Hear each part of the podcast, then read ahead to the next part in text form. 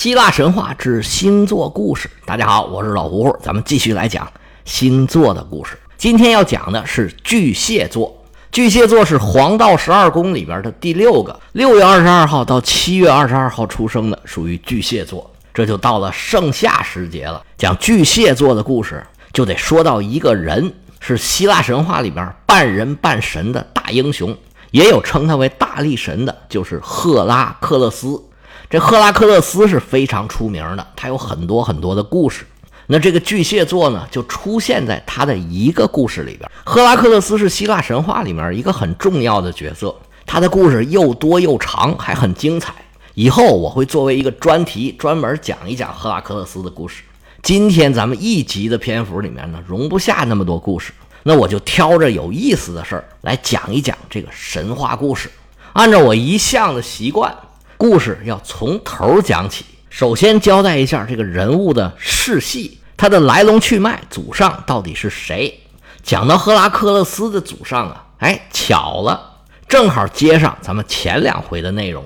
上一回结尾的时候啊，我们不是讲到了一个人叫做林寇斯，他是埃及国王埃古普托斯的儿子，跟自己的五十个兄弟来到在阿尔戈斯的叔叔这儿。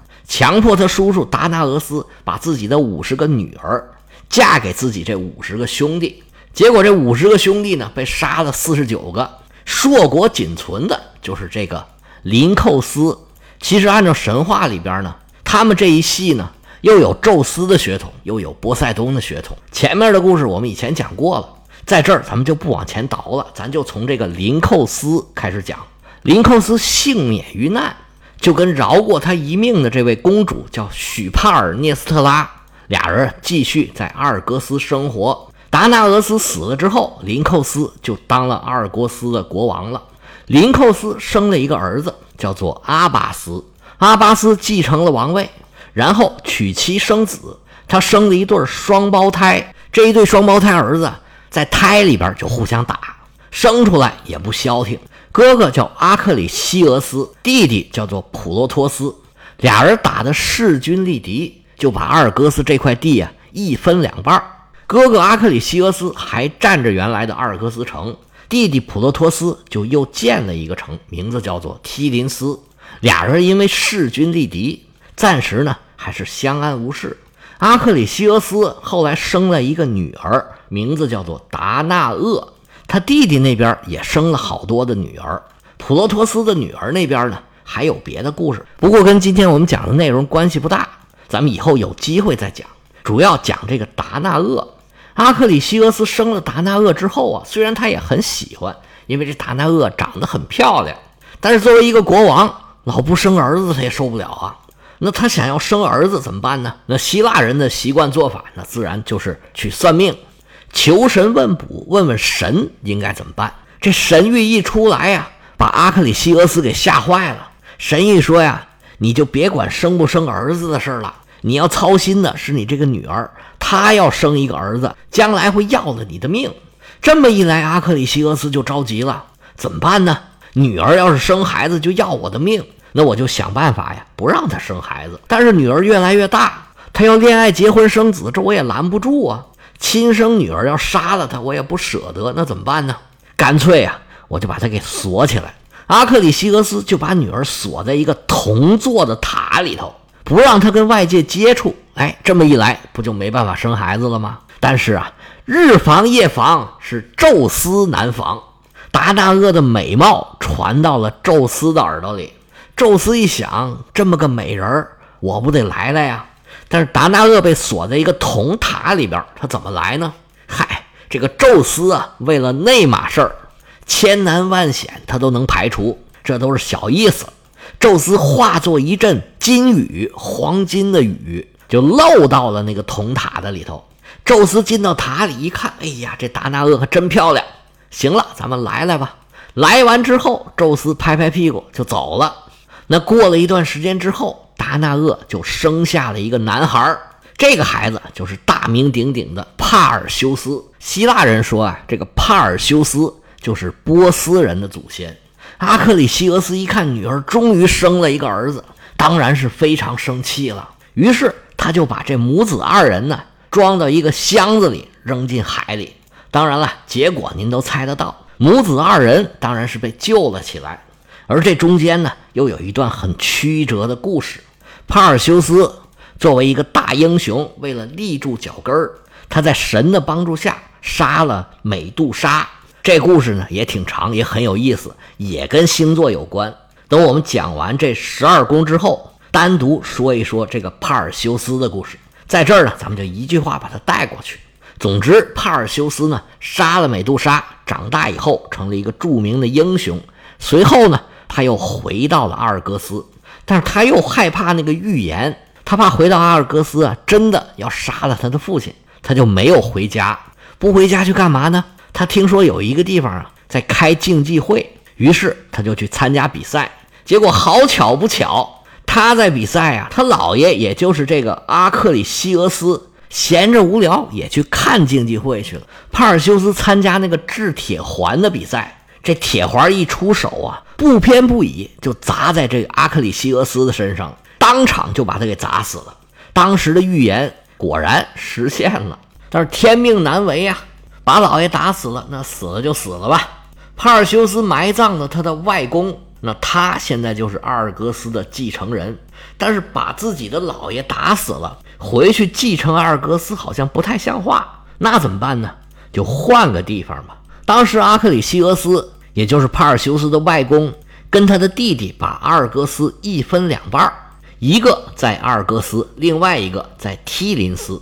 这时候梯林斯呢，已经是普洛托斯的儿子莫加彭特斯当国王。这普洛托斯已经死了，帕尔修斯就跟莫加彭特斯说：“说咱俩呀，换个地方。”你在阿尔戈斯，我去提林斯，省着我在阿尔戈斯怪别扭的。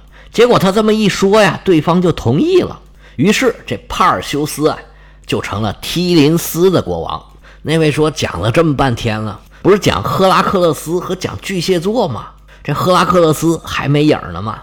你别着急啊，快了快了。帕尔修斯在提林斯生了不少的孩子，这名字呢，我就不一一讲了。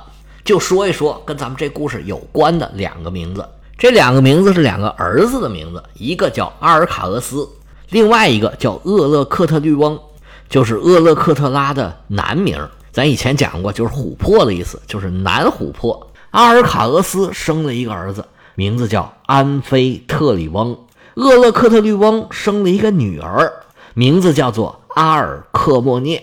这两个人就是赫拉克勒斯的父亲。和母亲，不过说宙斯是赫拉克勒斯的父亲嘛，那最起码安菲特里翁呢，也是赫拉克勒斯名义上的父亲。安菲特里翁很喜欢阿尔克莫涅，但是他们俩人的感情呢是一波三折，不太顺利。阿尔克莫涅的父亲厄拉克特里翁当时啊统治着麦西尼，这麦西尼呢也在阿尔戈斯地区，这是日后希腊的盟主啊。但是他在麦西尼的统治呢不是很牢固，经常跟人打仗。安菲特里翁来求婚的时候啊，他们刚刚跟外人打了一场仗，厄勒克特利翁的儿子被人打死了，于是他就带队出征给儿子报仇，把麦西尼就交给了安菲特里翁。安菲特里翁一看，这不挺好吗？正好老丈人出门了，我就跟阿尔克莫涅结婚。结果没想到阿尔克莫涅说呀：“我要等父亲给我弟弟报仇回来之后。”我再跟你同房，安菲特里翁虽然着急，但是也没办法呀，也不能硬来呀，那就只好等着。结果左盼右盼，终于把老丈人盼回来了。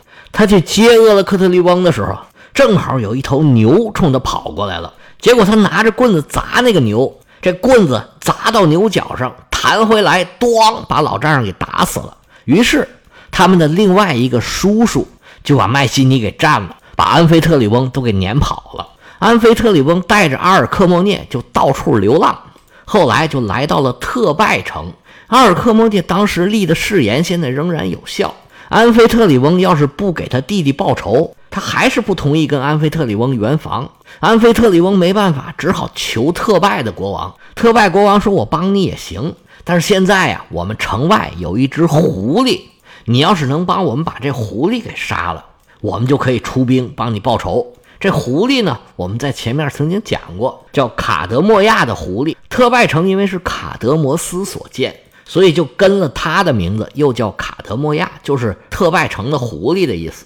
后来，安菲特里翁联合了一个著名的猎手，叫克法罗斯，把这个狐狸的问题给解决了。这个事儿我们以前也讲过，跟星座也有关系。是克法罗斯的一只猎犬就追着这个狐狸，宙斯觉得他们俩跑得很好看，就把这两个动物都变成石头了。后来又把它们升到天上，变成了一个大犬座，一个小犬座。不过这个大犬座和小犬座，因为是狗嘛，人跟狗的关系又很近。所以，关于这两个星座呢，传说就有很多种。我说这个呢，只是其中的一种说法。特拜城的问题解决了，那安菲特里翁就纠结了一支队伍去帮媳妇儿给他弟弟报仇。结果报仇之后，安菲特里翁兴冲冲的往回赶。哎呀，终于可以跟妻子圆房了。但是他高兴的就有点早了。还是那句话啊，千防万防，宙斯难防。这时候，宙斯也看上阿尔克莫涅了。安菲特里翁昼夜兼程往回赶，阿尔克莫涅也着急地盼着丈夫回来。就在这个时候，宙斯在中间插了一杠子。他一边化妆成安菲特里翁来找阿尔克莫涅，那边呢，他把安菲特里翁回家的速度给调慢了。本来一天的路，安菲特里翁得走三天。宙斯就这么捷足先登。让阿尔克莫涅怀上了赫拉克勒斯。后来安菲特里翁回来，也跟阿尔克莫涅行房，阿尔克莫涅就怀了双胞胎。宙斯的儿子叫赫拉克勒斯，安菲特里翁的儿子叫伊菲克勒斯。讲了十多分钟了，赫拉克勒斯终于出现了。安菲特里翁对于妻子的行为，他当然非常的生气呀。但是阿尔克莫涅也没办法呀，这宙斯太狡猾了。安菲特里翁本来。想惩罚阿尔克莫涅，但是想想他还是为自己生了一个孩子，就没把阿尔克莫涅怎么着，这事儿就算了。但是看着这孩子，他真的觉得别扭，于是啊，就把刚出生的赫拉克勒斯给扔了。眼见着宙斯又生了一个私生子，天后赫拉当然非常的生气啊。他找到赫拉克勒斯，本来还想惩罚他一下，结果一看这孩子长得太好玩了。又白又胖，哭声响亮，结果赫拉就把自己的杀心给收起来了，反而把这孩子抱起来要给他喂奶。但是赫拉克勒斯太有劲儿了，咬住赫拉的奶头啊，就拼命的吸，一下把赫拉就给吸疼了，把赫拉给气坏了，咕咚就把孩子给扔地下了。结果赫拉的乳汁啊，就溅得到处都是，溅到天上的乳汁就形成了银河。赫拉克勒斯喝了天后的奶，那还了得！从此以后啊，力大无比，成了所有凡人里边最大的一个英雄。他这个名字就跟赫拉有关系，要怎么叫赫拉克勒斯呢？意思啊，就是跟赫拉有关系的孩子。赫拉回去之后啊，心有不甘，觉得这孩子太可气了，不行，我得收拾收拾他。于是呢，他就派了两条毒蛇，想去把赫拉克勒斯给咬死。结果赫拉克勒斯啊，看到毒蛇不但不害怕，反而咔咔两下把这毒蛇就给弄死了。出生这一关过了之后，赫拉克勒斯基本上就安全了。安菲特里翁这气儿也消了，就把赫拉克勒斯给接回来，一点一点的养大。这赫拉克勒斯天赋异禀啊，安菲特里翁也特别喜欢他，就到处找最好的老师，给他最好的教育。不但要读书识字。还得练武。赫拉克勒斯天分高，学得快，力气又大，无论文武都是进步神速。但有一节，他就特别不喜欢音乐。安菲特里翁给他找的音乐老师啊，叫李诺斯，那是希腊最好的老师了。